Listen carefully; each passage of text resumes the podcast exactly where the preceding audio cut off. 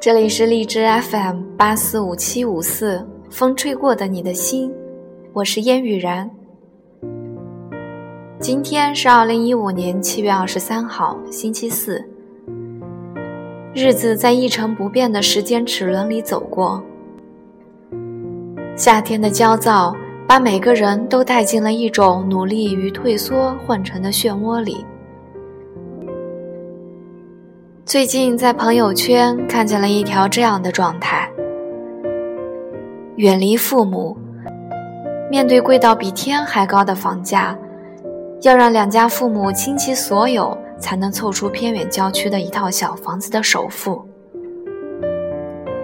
而远在他乡唯一可以依靠的人，为了生活却要天天加班，白天上完，晚上上。晚上上完，第二天白天接着上，还要面对拥挤的交通、雾霾天，这种生活是我想要的吗？活得这么苦逼，到底是为了什么？看到这些话，似乎看到了曾经的自己。曾经的我也有过这样的困惑：为什么要拼死拼活的为了房子？为什么每天把自己像烧饼一样的扔进地铁里，然后又汗流浃背的像一条咸鱼一样回家？为什么？也许梦想这个理由已经被人用烂了。梦想可大可小，为什么非得在北京实现？现在我明白了，你选择这样的生活。是因为可以看清自己，遇见更美好的自己。也许若干年后，你远在家乡的同学都已经当爹当妈，日子过得很稳了。我们可能还被拥挤的交通逼得苦不堪言，但你会想过，他们那样的生活就是所谓的稳定了吗？就是所谓的幸福吗？诚然，每个人对幸福的定义不同。要求也不同，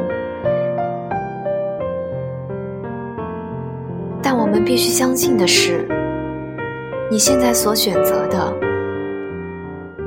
是为未来那个更美好的你做准备。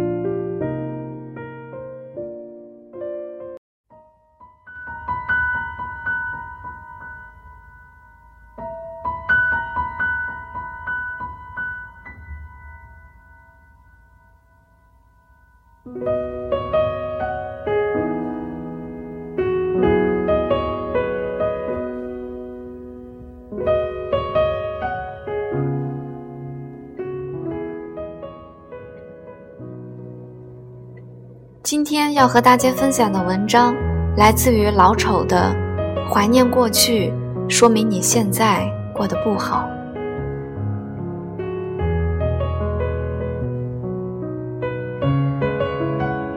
上个周末，某编辑约我出来吃饭，席间给我看了几篇文章，问我这文章写的怎么样。我开始扫了一眼，说还行。他又看了看我，问这几篇和我现在写的路子有什么区别？我这下仔细一看，老实说，读到四五段的时候就读不下去了，作，太作了。怎么这些句子这么蹩脚啊？我说。他笑了笑说：“这几篇就是从你很早以前的文章里找出来的。”我很尴尬，一边拒绝说我没写过，一边低着头，装作仔细看稿子的样子。他则继续偷着笑，没再回应。吃完饭回到家里。我拿着这几篇稿子仔细打量，发现的确是自己曾经写的，有两篇还在报刊上刊登过，只不过当时的文章和现在相比，无论是风格、语句还是观点，真的不堪入目。一边读一边脸红，即是我当时的心情。那天晚上我折腾了一宿，睡不着觉。总想把这些文章撕碎，甚至抹掉那段不堪的回忆。第二天一大早，我又在微信上问编辑：“我说这文章分明是我写的，但为什么相隔这么久，回头再看，感觉那么搓逼呢？”他回复了一个我微笑的表情，接着很淡定地说：“还纠结这事儿呢？你要知道。”这才叫进步啊，骚年！或许吧。面对不堪的过往，这是我能想到最积极向上的一面了。记得当年有次和同事一起翻看老照片，发现自己当时体态臃肿，表情张狂，不可一世，真有种想让现在的自己暴揍过去的冲动。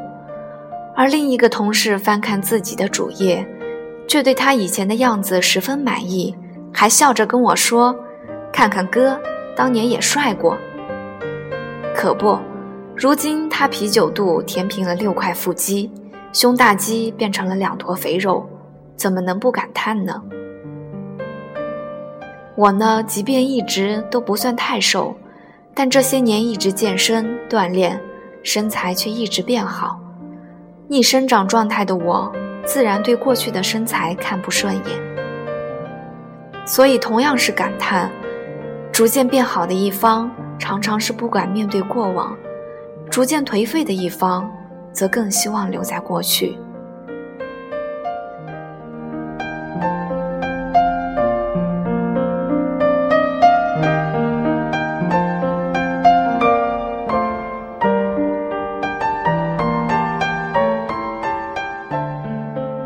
有一个当年保送到科大，后面去美国读研的东北老乡，回国后并没有找到满意的工作，如今在当地的一家科研所上班，工资平平，朝九晚五。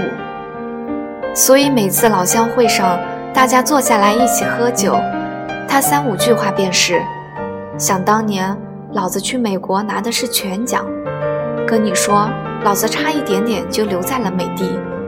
喝醉酒了，语气更加嚣张。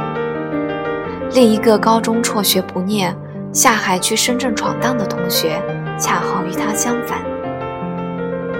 每次同学聚会，一提到他当年打群架斗殴、早恋被罚的老新闻，他总是低头不语，或者故意转移话题。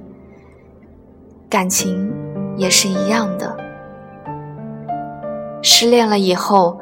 你仿佛整个人都掉在回忆里，状态里挂着他，脑子里想着他，吃饭的时候一份饭吃不了，睡觉的时候一个人睡不香。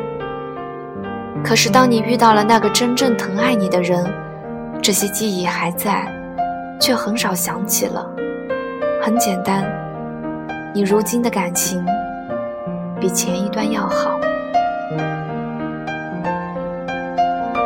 接着，当你和他赌气了、翻脸了，你一样还是再次想起过往，一起美好的时光。